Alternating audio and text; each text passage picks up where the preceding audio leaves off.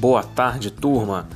Nossa última aula no dia 19 de 8 de 2020.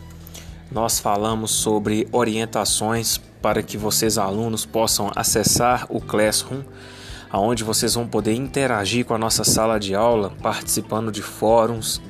entregando atividades baixando materiais das aulas, como os slides, e também tendo acesso às aulas gravadas, que a partir de hoje, 20 de agosto, essas aulas gravadas estarão disponíveis para vocês lá no Classroom.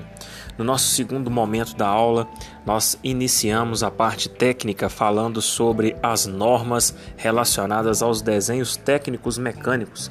Inicialmente, nós falamos sobre os formatos de papéis padronizados. Nós aprendemos que existe um padrão de papel utilizado para desenho, partindo do A0 até o A6, sendo os mais utilizados na área mecânica o papel do tamanho ou formato A4, A3, A2, A1 e A0. Vimos também que existe uma norma para organizar e dobrar os formatos de papel maiores do que o A4, para que dobrados eles fiquem no tamanho A4, pois é melhor é, para o arquivamento.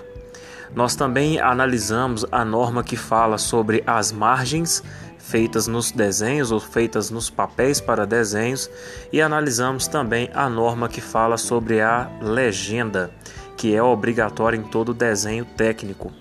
A margem para os desenhos técnicos, sendo através da norma ABNT na NBR 1006, ela estabelece para nós que a margem à esquerda ela deve ter a medida de 25 milímetros e à direita 7 milímetros. Na, na nossa legenda, nós vimos as informações importantes que uma legenda deve ter, como quem projetou, a especificação de diedro, escala, nome de quem projetou, data, o nome da peça, o número de registro dessa peça,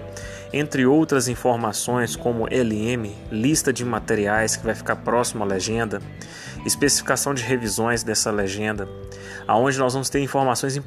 importantíssimas sobre esse desenho, tais como é, quantidade, material ou, ou matéria-prima no qual essa peça ou esse conjunto deverá ser fabricado, informações sobre os elementos comerciais como porca, parafusos, rolamentos, entre outros. E nós concluímos a nossa aula com uma atividade para que os alunos produzissem em uma folha de papel A4 margem e legenda, utilizando o papel na orientação retrato e orientação paisagem.